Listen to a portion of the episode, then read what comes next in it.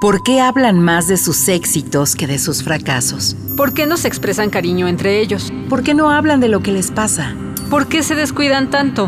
¿A qué le tienen miedo? Soy hombre. Nací, crecí y me desarrollé como tal. Como adulto, con frecuencia recurro a los silencios para ocultar mis sentimientos y no sentirme vulnerable.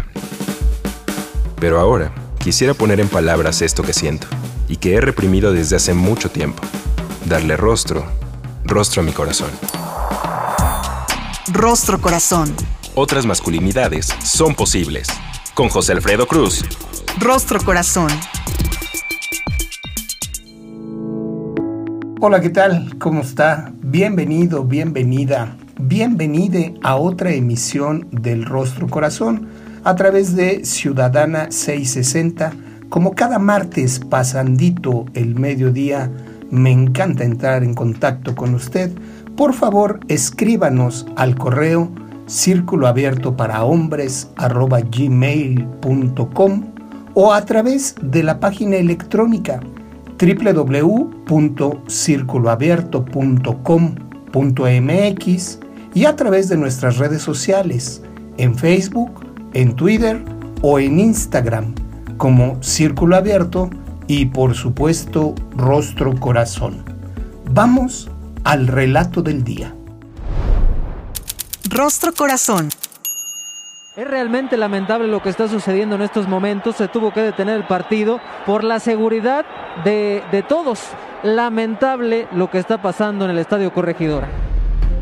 Cuando veo esas imágenes, esa violencia que se desborda como espuma de cerveza en un corte comercial y se contagia como un virus, me llega esta emoción que me duele en el estómago, que me producen ganas de vomitar. Siento miedo, mucho miedo.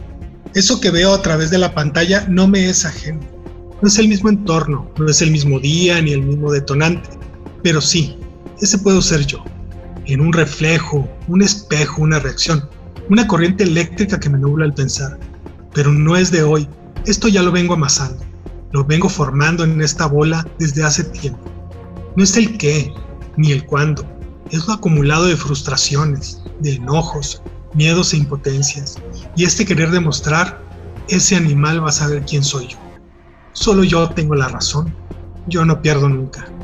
Suelto al cuerpo, lo dejo a merced de la ira, de la adrenalina y de estos químicos a los que soy adicto. Ese hombre violento soy yo, todos los días. Cualquier cosa es un pretexto. No me voy a justificar. No hay forma de hacerlo. Solo reacciono y por eso tengo miedo.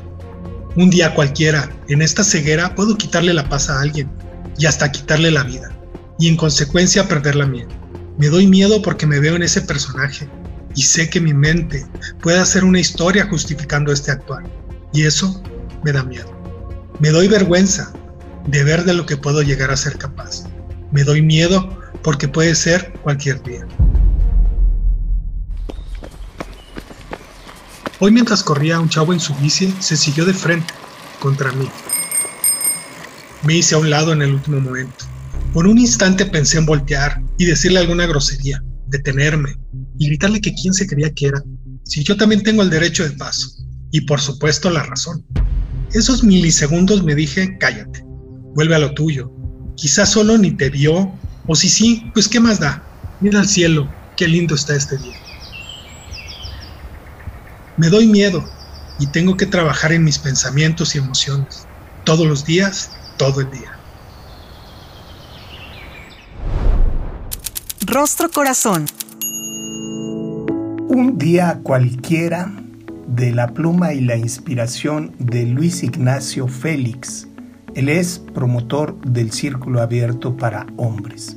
Y para hablar sobre un día cualquiera, me da muchísimo gusto darle la bienvenida hoy a nuestro espacio a mi querido Mario Torres Osorio. Mario es trabajador social, es maestro en prevención y tratamiento de las adicciones, especialista en trabajo con hombres, integrante de Hombres Responsabilizándose de su Vida en Jalapa, Veracruz, a donde enviamos un caluroso y cálido saludo. Mario, ¿cómo estás? Bienvenido a Rostro Corazón. Buenas tardes, eh, José Alfredo, y buenas tardes a los y las les radioescuchas del programa. Me da gusto estar con ustedes en esta zona del país. Yo vivo en Coatepec, Veracruz, con mucha lluvia, afortunadamente para nosotros. Una belleza, Coatepec y la región en general. Mario, me da muchísimo gusto saludarte, dado el gran trabajo que tienes impulsando desde hace muchos años a través de distintos espacios el trabajo con hombres. Casi que me atrevería a decir que un hijo directo o indirecto de Coriac, lo que fuera el colectivo de hombres por las relaciones igualitarias y después todo lo que empezaste a generar en Jalapa, muy de la mano de Víctor y de Beno, a través de lo que eran los hombres renunciando a su violencia y ahora son los hombres responsabilizándose de su vida. Te tengo que preguntar, Mario, ¿qué es lo que tiene que ver el texto contigo? Eh, estas referencias a las que nos lleva Nacho, ¿qué relación guardan con tu vida y tu proceso personal? Te diré que las mujeres dicen que todos los hombres son iguales. No, no todos los hombres son iguales. Yo soy mejor que todos los demás hombres y que las mujeres, desde luego. Así me presentaba hace algunos años en el grupo de hombres renunciando a su violencia. ¿Por qué esto? Porque los hombres no nos reconocemos como violentos, no reconocemos todos esos mandatos que nos hacen generar violencia, no, no, no nos reconocemos en los otros que ejercen violencia y además creemos que somos mejor que los demás. En, el texto, Ignacio eh, nos narra algo y yo siempre tengo la razón. De alguna manera nos creemos mejor. Y yo eh, me presentaba así porque también es difícil, o fue para mí difícil, ver todos esos aprendizajes de violencia y reconocer las violencias que había ejercido en contra de mujeres, en contra de otros hombres y en contra de mí mismo. Entonces, sí, aunque como dice también el texto, no es el mismo contexto, no es el mismo día, pero sí me reconozco en este relato. Mario, no solamente todos los hombres estamos cortados por la misma tijera, sostienen las compañeras en lo que aludes, sino dices, además me asumía siendo el mejor de todos los hombres y eso ya te ponía en un lugar importante de competencia o de tener que validar, legitimar porque eras el mejor.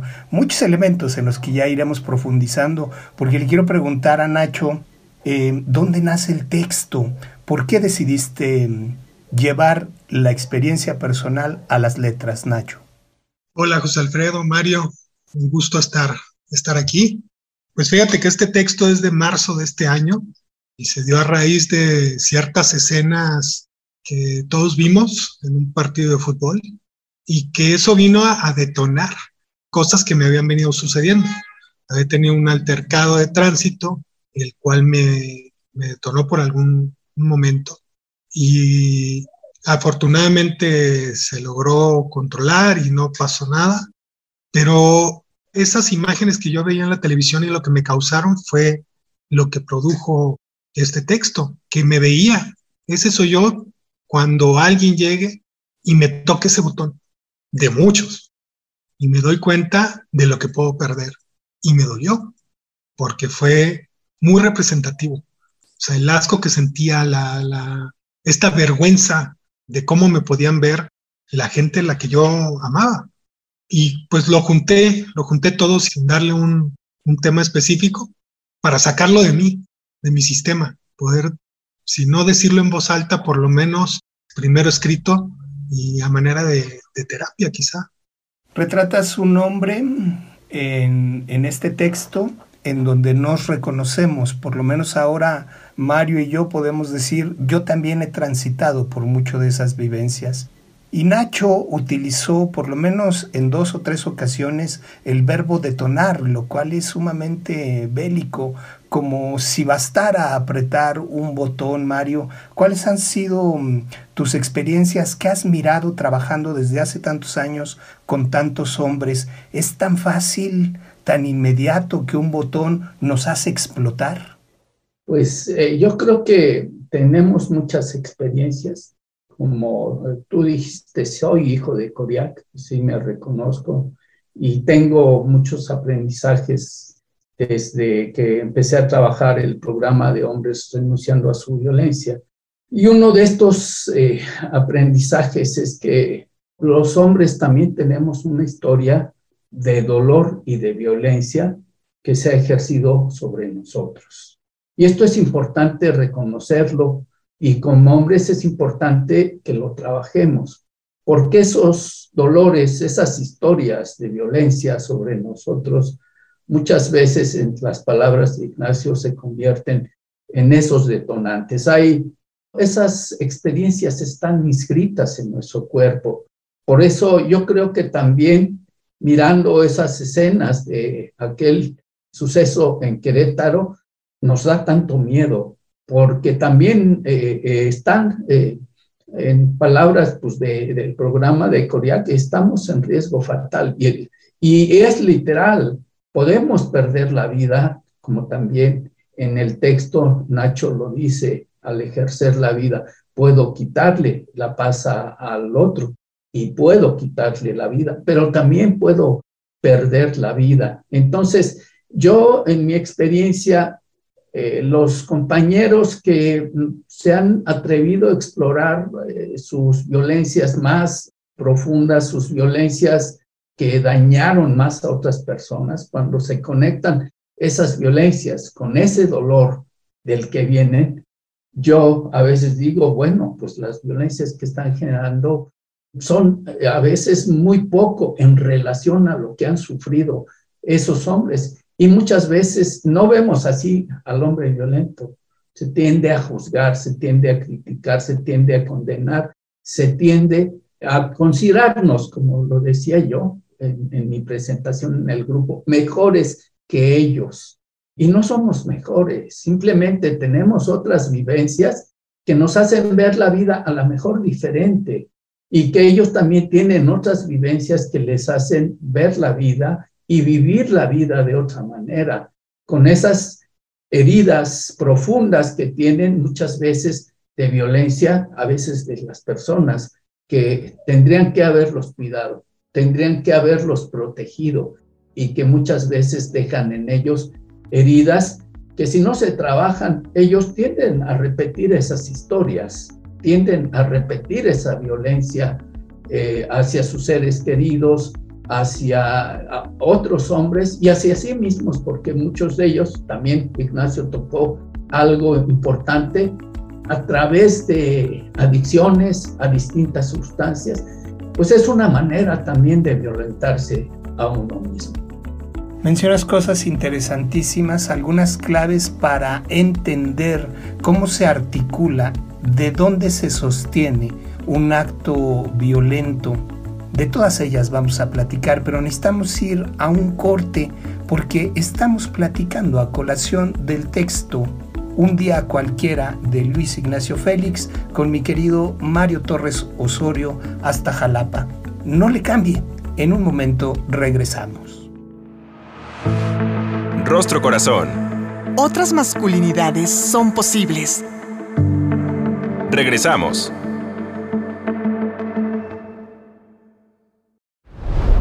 Rostro Corazón. Ya estamos de regreso en Rostro Corazón, platicando hoy con Mario Torres en Jalapa, Veracruz, a colación del texto Un día cualquiera. Mi querido Nacho, un día cualquiera parece una ironía desde la forma como lo planteas, porque podría ser el día más importante en el que incluso terminara yo con mi vida o con la vida de una persona querida o de alguien más. Mario nos señalaba ahí algunas claves interesantes entre dolores, las heridas no resueltas, que nos podrían llevar a entender por qué ejercemos violencia. Pero sospecho que nada justifica nuestras violencias. ¿Cómo podemos empezar a responsabilizarnos de nuestras heridas, de nuestros dolores, para traducirlas en aprendizajes y sobre todo en mejores prácticas como hombres. ¿Cuál ha sido tu experiencia, Nacho? Bueno, yo estoy muy de acuerdo en, algo que mencionó Mario. Todos lo vivimos de manera distinta. Podemos ser hombres, pero nuestro crecer, nuestro desarrollo, lo que fuimos viendo, cada quien lo vio desde, un, desde una ventana distinta, desde una perspectiva, desde una percepción. Y me parece que, que, como bien dices, no se justifica nada justifica la violencia. Y el no, muchas veces creo que el no darnos cuenta, el no poder palpar las consecuencias, el no darnos cuenta de lo que podemos llegar a hacer en un momento de, de ceguera. En mi experiencia me ha funcionado el verme, el voltear a verme, el trabajar, por ejemplo, desde círculo abierto, ver y reconocerme como una persona violenta, para de ahí buscar de lo que voy necesitando, cómo irlo sanando, cómo detenerme antes de entrar en ese pasillo violento y decir, a lo mejor lo que está viendo este, Mario en este momento no es lo mismo que estoy viendo yo y a lo tuyo, ¿no? De alguna manera. Y no permitir quitarme esa paz, no tener la razón, dejar de tener la razón. Fíjate qué contraste, porque Mario hablaba de no solamente asumir que estoy cortado por la misma tijera, sino ser más importante que los otros. Y tú haces referencia a una renuncia, la renuncia de tener la razón. Ya no busco tener la razón en función de construirme mi propia paz y para con los que convivo. Eh, Mario, tú has trabajado muchos años facilitando modelos reeducativos con hombres que quieren dejar de ejercer violencia.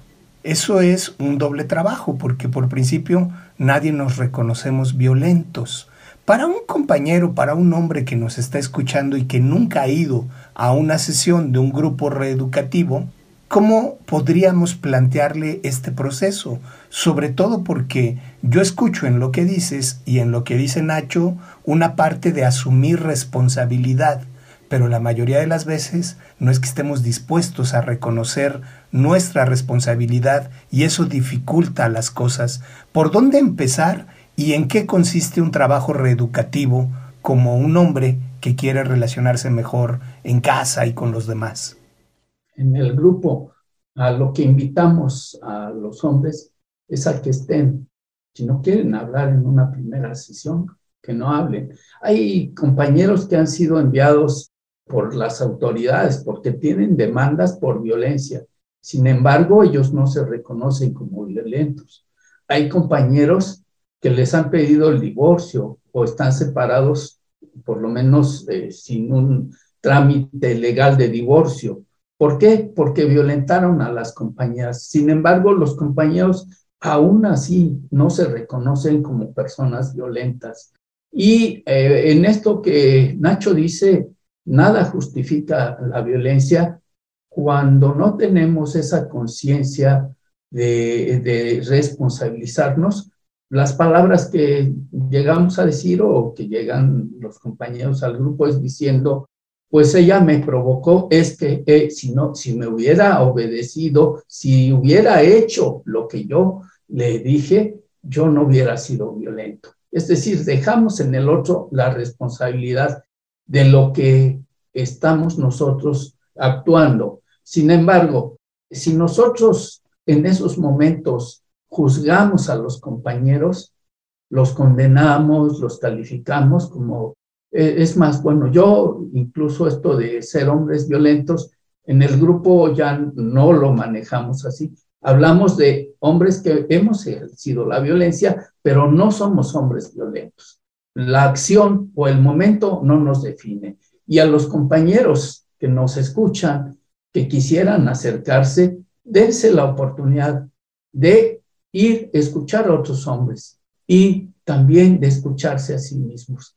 Eh, Nacho habla de muchos pensamientos que tenemos, de mucho sufrimiento de cuando se ejerce la violencia, de malestar en el cuerpo, Creo que para ninguno de nosotros, de los hombres que nos escuchan, es agradable vivir con ese sentimiento de culpa, con ese miedo, dolor por haber lastimado a, tal vez a nuestra esposa, a la mujer que vive con nosotros, a los hijos, etcétera, no es nada agradable y el cuerpo se resiente y no, y no es nada agradable que tenemos que recurrir al alcohol y otras drogas. Entonces, ¿por qué no darnos la oportunidad de ir a un lugar donde nos puedan escuchar, donde no nos van a condenar, donde pues nos van a ayudar a reflexionar y nos van a transmitir pues también la experiencia de otros compañeros que ya tienen años también trabajando, por lo menos en el, en el colectivo de hombres responsabilizándose de su vida. Los compañeros siguen asistiendo, muchos de ellos después incluso de varios años, y es un gran apoyo y es un gran ejemplo para otros compañeros de que esto que Nacho nos, nos narra, de esto que vimos el día de eh, la, pelea, la riña en Querétaro, no tiene por qué ser la vida de los hombres. La vida de los hombres puede ser una vida de paz, una vida de tranquilidad, una vida de amor, de ternura hacia su familia, hacia sí mismos y hacia otros hombres también, que es algo que también es como un tabú. No podemos amar a los hombres. Se admira a los hombres que pueden matar a otros hombres. Se habla bien de ellos porque fueron valientes, porque fueron mejores, porque le ganaron al otro. Pero hay un sufrimiento detrás de esa apariencia de, de triunfo. Lo que necesitamos es paz y tranquilidad también nosotros como hombres. Necesitamos amor en nuestro corazón. Fíjate, Mario, que escuchándote voy reconociendo una profunda tristeza frente a lo que nombras. Es decir, este agobio ha formado parte de mí y lo retrata perfectamente en el texto, Nacho. Y debe ser muy cansado, me imagino una escena como estar permanentemente con el cuchillo entre los dientes, defendiéndose de qué, quién sabe. Y tú has nombrado ya conductas autodestructivas, como el consumo de sustancias o el consumo del alcohol, y evidentemente conductas destructivas, extendidas hacia los las demás con quienes convivimos. ¿Los hombres podemos cambiar? ¿Otras masculinidades son posibles? Tres minutos para despedirnos. Claro que podemos cambiar.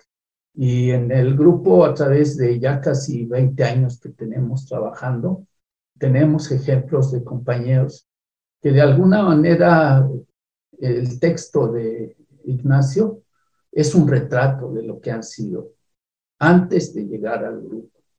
Y ahora son un referente en el grupo de que ese cambio se puede realizar. Eh, dejando de lado esto que Nacho habla, que no lo había yo tocado, que es esto de imponerse a los demás, porque eh, eh, la masculinidad está construida también sobre una jerarquía. Y entre más alto estemos en esa jerarquía, pues más hombres se nos considera. Pero cuando dejamos de lado esa consideración de ser superiores a los demás, cuando los vemos como iguales, cuando los tratamos de eh, eh, igual a igual, ya no hay necesidad de confrontar, ya no hay necesidad de estar a la defensiva porque el otro también a lo mejor quiere imponerse. Eh, eh, la lógica que asumimos trabajando en, en este trabajo que tú hablas por nuevas masculinidades, yo diría, por superar esos mandatos de la masculinidad, eh, nos permite pues dejar de lado el confrontarnos, el querer imponernos, el querer imponer la razón, porque no hay necesidad de una jerarquía, porque a lo que aspiramos, yo en lo particular, es a una igualdad, no solo de hombres a mujeres, sino entre los mismos hombres, que nos veamos como iguales, pero desde el amor, desde eh, incluso la ternura, el cuidado de los demás y de nosotros mismos. Una serie de renuncias que son explícitas, mi querido Mario, Nacho, acerca de la jerarquía, del poder, del querer tener la razón y acceder de manera gradual a la ternura, al cuidado. De alguna manera quitamos prácticas, conductas que suelen ser nocivas y ponemos algunas otras basadas en el buen trato como consecuencia de un trabajo personal y que en consecuencia se irá reflejando en lo colectivo. Muchísimas gracias Mario, Nacho, por la conversa, por poner el cuerpo y el corazón como siempre para el análisis. Les agradezco, les reconozco profundamente. Te mandamos todo el afecto hasta Jalapa, mi querido Mario. Muchas gracias por seguir la transmisión a través de Ciudadana 660, en la producción David Mejía Cepeda, en el texto Luis Ignacio Félix. Mi nombre es José Alfredo Cruz. Hasta la próxima. El Instituto Mexicano de la Radio presentó Rostro Corazón. Otras masculinidades son posibles. Con José Alfredo Cruz. Rostro Corazón